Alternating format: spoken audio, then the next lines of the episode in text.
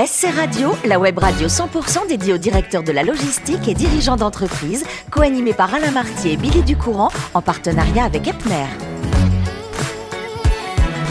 Bonjour à toutes et à tous, bienvenue à bord de SC Radio, la radio 100% consacrée à la supply chain. Vous êtes plus de 3900 directeurs de la logistique et dirigeants d'entreprise abonnés à nos podcasts. Nous vous remercions d'être toujours plus nombreux à nous écouter chaque semaine et bien sûr vous pouvez réagir sur nos réseaux sociaux et notre compte Twitter SC Radio-du-bas TV. À mes côtés pour co-animer cette émission, j'accueille avec plaisir Muriel Glad. Bonjour Muriel. Bonjour Billy. Vous êtes directrice générale déléguée chez Epner et aujourd'hui nous allons recevoir Olivier Poplin, directeur supply chain de Tout Faire. Bienvenue Olivier. Bonjour. Merci d'être avec nous. Vous êtes né du côté d'Orléans, enfin à Orléans, je sais pas pourquoi je dis du côté d'Orléans. Non, non, à Orléans tout court. À Orléans, 1967, et très jeune. Vous étiez intéressé par tout ce qui était machine, outils. Alors, vos études, c'est le hasard, vous êtes tombé dans une formation de logistique internationale et vous avez été séduit. Alors, j'ai été séduit euh, tout simplement parce que euh, je m'orientais vers la vente de produits techniques. Voilà. Ça, c'est très clair. C'était vraiment vers ça que je voulais aller. Et puis, euh, tout simplement, je voulais avoir une équivalence européenne. Et à l'époque, euh, il n'y avait pas de formation purement logistique, etc. Il y avait une formation logistique sur euh, l'ESCP euh, à Paris qui donnait une équivalence européenne de Bac plus 3 plus, plus 4. Donc j'ai fait cette formation et à l'issue, j'ai fait quelques stages, etc. Et j'avoue qu'on a découvert un nouveau métier, de nouvelles organisations, euh, une gestion d'entrepôt, une gestion des stocks, une gestion, etc., qui nous permettait demain de se dire, attends, euh, demain on a euh, des organisations qui sont pas en place, on a des opportunités de fonctionnement, donc j'ai saisi l'opportunité, je suis parti. Voilà. Alors, entre ces études et les stages, mais on va en reparler, il y a eu l'armée. Alors euh, oui, à, à, mon âge, il y avait l'armée. Eh bien oui, mais vous êtes pas voilà, le seul. Tout fait. Et, et à l'issue de l'armée, mais avant que je finisse l'armée, euh, justement, j'avais fait un stage de fin d'études, fin d'études euh, sur une organisation de transport dans une société qui s'appelait à l'époque Lienard Seval, qui est devenue Rexel, mm -hmm. sur lequel bah, j'ai tout simplement fait repenser globalement le schéma transport. Et à l'issue de cette étude entre guillemets, bah, ça avait généré évidemment quelques économies pour la société. Et 15 jours, 3 semaines avant la fin de mon service, on m'a tout simplement appelé en me disant non, ça vous intéresse de venir chez nous? Et puis bon, euh, c'était mon premier emploi et j'ai démarré comme ça chez Excel. Alors, belle rampe de lancement parce qu'ensuite, pour votre deuxième job, vous partez euh, pour une grande aventure avec euh, PPR, Pinot Printemps Redoute. Et là, vous êtes dans la négociation du bois de construction. Quelles étaient vos fonctions à cette époque-là? Alors, j'ai eu plusieurs missions. La, la première mission, très clairement, c'était l'organisation des stocks puisqu'on avait des plans de vente très différents d'une société à l'autre. Donc il a fallu euh, petit à petit euh, harmoniser l'ensemble des plans de stock, euh, harmoniser évidemment les niveaux de stock, puisque c'était là aussi des, modalités qui n'existaient pas. J'avais aussi une responsabilité immobilière, puisqu'on construisait des bâtiments de A à Z pour créer de nouveaux négoces. Donc le, le, schéma, il était simple, c'est-à-dire qu'on remettait les, on va dire, le clé en main à, au directeur d'agence une fois que l'ensemble de l'installation était faite. Donc il y avait à la fois l'installation, la création des plans de vente, euh, le, et puis euh, derrière euh, l'organisation de la commercialisation. Donc ça, j'ai fait ça pendant un certain temps, et puis et puis après j'ai pris la responsabilité de l'ensemble des plateformes. Donc petit à petit et on, on a continué notre euh, joli oui. chemin. Alors, euh, on parle de logistique. À une certaine période, ça a pu vous blesser. Pas, pas vraiment vous blesser, mais c'était quand même un peu gênant parce que la logistique était presque un gros mot. Vous m'avez dit, euh, elle, existait, elle existait très peu. Dans, dans quel secteur exactement vous avez ressenti ça Alors, au démarrage, donc j'ai commencé chez Rexel. Rexel, c'était euh, c'était dans le matériel électrique, donc évidemment, c'est un métier où il y avait euh, il y a minimum 5000 articles dans une agence.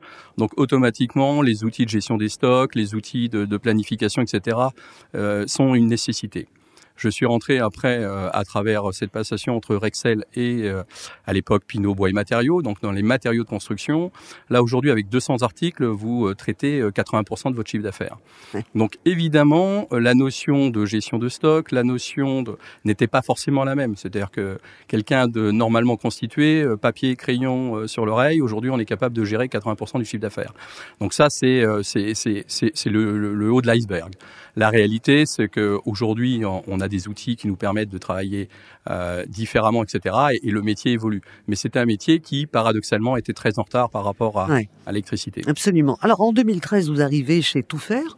Euh, il vous demande de créer la plateforme nationale qui, là encore, n'existait pas. Euh, il n'y avait pas de logistique non plus?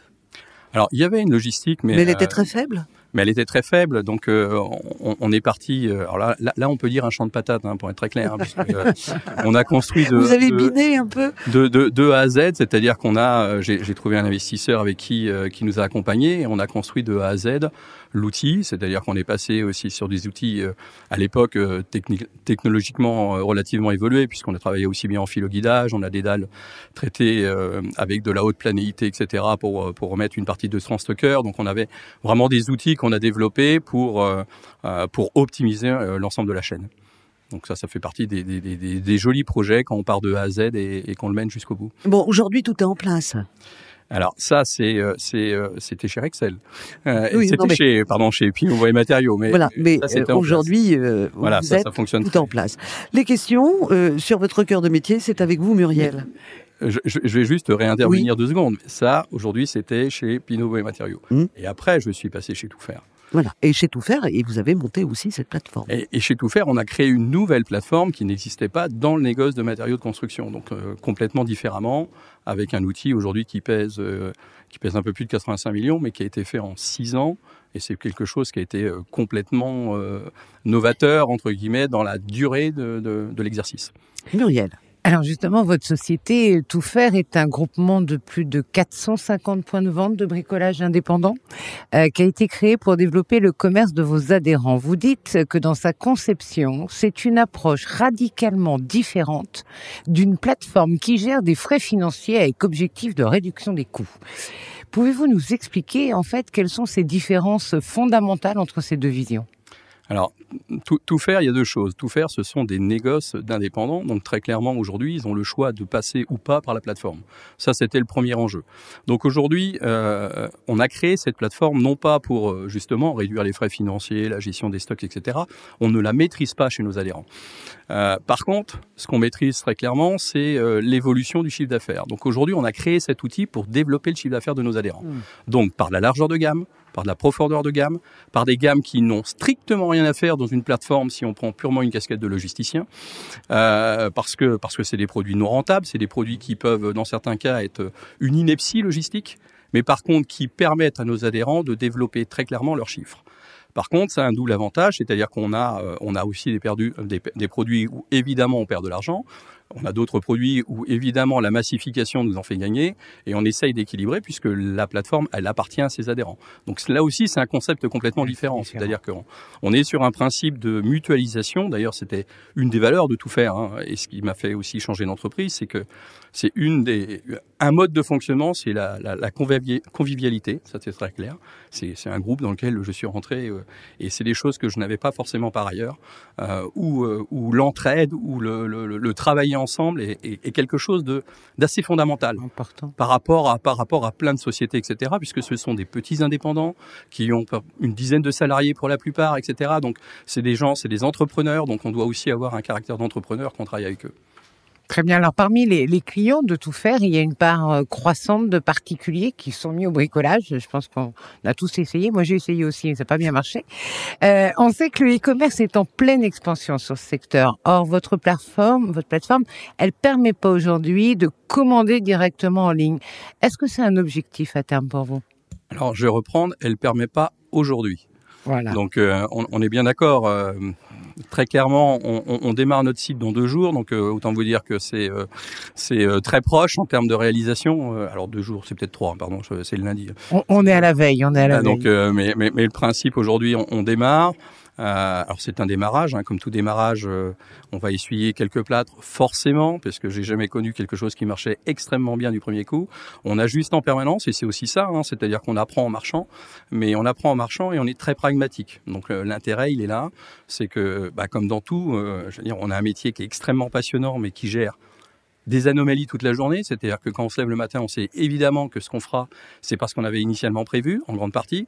Parce qu'on est là pour traiter aussi toutes les anomalies qu'on va rencontrer euh, dans, nos métiers, dans le métier d'achat, dans le métier, euh, dans le métier de l'organisation transport, dans le métier de l'organisation d'entrepôt. À chaque fois, il y a forcément des petits grains de sable et, c'est ça notre mission. Très bien. Alors, on, parle évidemment de développement durable et de supply chain, on pense souvent aux moyens de livraison alternatifs. Or, je crois que pour tout faire, la gestion des emballages réutilisables est un enjeu majeur. Quels sont les projets sur lesquels vous travaillez autour de cela? Très clairement, aujourd'hui, on a une responsabilité environnementale. Ça, c'est clair, je crois qu'on l'a tous. Euh, aujourd'hui, euh, on expédie, nous, environ... Euh, 210 000 palettes an, donc ça fait quand même quelques volumes. Euh, ces volumes-là, aujourd'hui, euh, essentiellement supportés par du bois. On travaille beaucoup avec, euh, on, a tout type de produits dans les matériaux de construction évidemment. Sur une plateforme, on ne gère pas le, le, le 20-80, c'est-à-dire on va pas gérer le parpaing, le ciment, la plaque de plâtre, etc. Par contre, on va gérer tous les produits annexes puisque notre métier, c'est euh, la rénovation et la construction. Donc euh, tous les métiers annexes, ça va être par exemple un bloc-porte, mais un bloc-porte, ça se transporte généralement sur une palette chaise. Une palette chaise, c'est constitué de bois, et tout ce bois-là, il est définitivement perdu, puisqu'une palette chaise, c'est extrêmement difficile de la rapatrier en termes de coût. Donc aujourd'hui, on travaille sur un certain nombre de procédés, euh, à la fois en termes de transport, en termes d'organisation de retour, et, euh, et, parallèlement à ça, donc évidemment avec des palettes euh, métalliques qui demain vont être pliables et qui nous permettront d'éviter en fait toute cette consommation de bois parce que ça fait vraiment partie des sujets. Et le deuxième point sur lequel on doit travailler en termes de euh, ce que j'appelle la décarbonation entre guillemets, mmh. euh, c'est aussi tout notre tout notre schéma d'approvisionnement. Aujourd'hui, j'ai aussi la responsabilité évidemment de, toute la partie achat et, aujourd'hui, évidemment, on travaille de plus en plus avec des, fabricants français, parce qu'on a encore beaucoup de fabricants français, on les connaît pas forcément, etc. Donc, on monopolise et puis on monopolise aussi euh, toutes nos énergies sur euh, les matériaux biosourcés. Voilà à peu près les, les, axes sur lesquels on travaille en termes environnementaux, qui sont euh, qui sont évidemment une, une préoccupation parce que de toute façon il faut qu'on aille vers ce genre de choses. Voilà, en tous les cas, merci Muriel. Restez avec nous parce que vous allez découvrir euh, que Olivier est un grand pêcheur.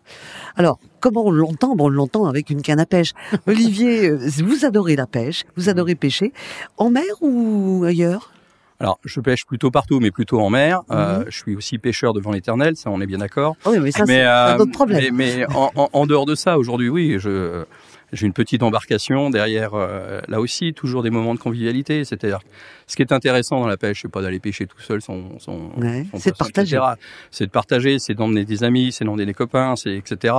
C'est d'ouvrir une bonne bouteille de blanc avec un petit saucisson et puis derrière euh, partager ce, ces moments de convivialité. Je crois que euh, je crois qu'on a des métiers parfois difficiles. Par contre, il faut se trouver des moments de, de, de, de, de convivialité qui nous permettent en fait d'effacer tout ça. Quoi. Mmh. Alors, je vais vous donner deux endroits pour pêcher. Vous allez me dire lequel vous choisissez.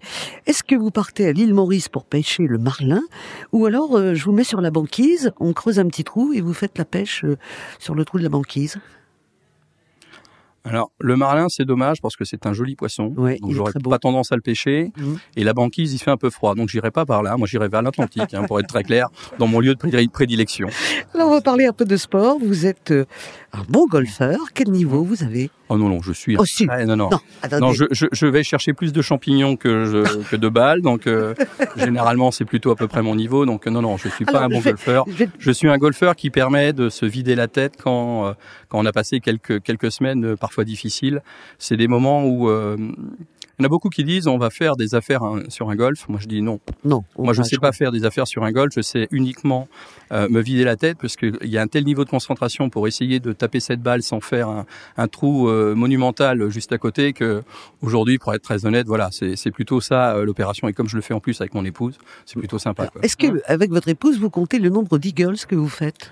Euh, je, je, pense que j'ai, euh, voilà, c'est, c'est, c'est trop rare. C'est trop rare, on est d'accord.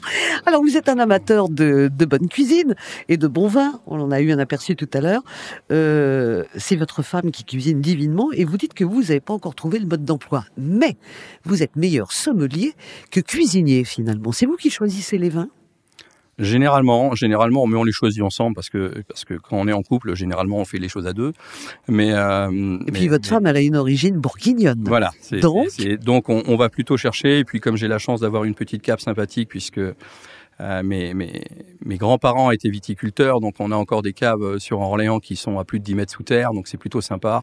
Donc on peut, on peut y stocker le vin d'une façon sympathique pour le faire vieillir et déguster quelques Bourgognes. Et puis on a des, des, des, telles, belles, telles belles choses en France que c'est plutôt sympa. Quoi. Donc on a bien compris que si un jour nous sommes en bateau, on va aller pêcher moyennement, on va surtout euh, partager avec Olivier, avec ses amis, on aura à boire, à manger, la vie sera belle. Merci Olivier pour nous avoir partager cette, ce bout de vie avec vous, et professionnel et privé. Merci à vous aussi, Muriel. C'est la fin de ce numéro de SC Radio. Retrouvez toute notre actualité sur nos comptes Twitter et LinkedIn. On se donne rendez-vous mercredi prochain à 14h précise pour une nouvelle émission. Merci. L'invité de la semaine de SC Radio, une production b2b radio.tv en partenariat avec Epner.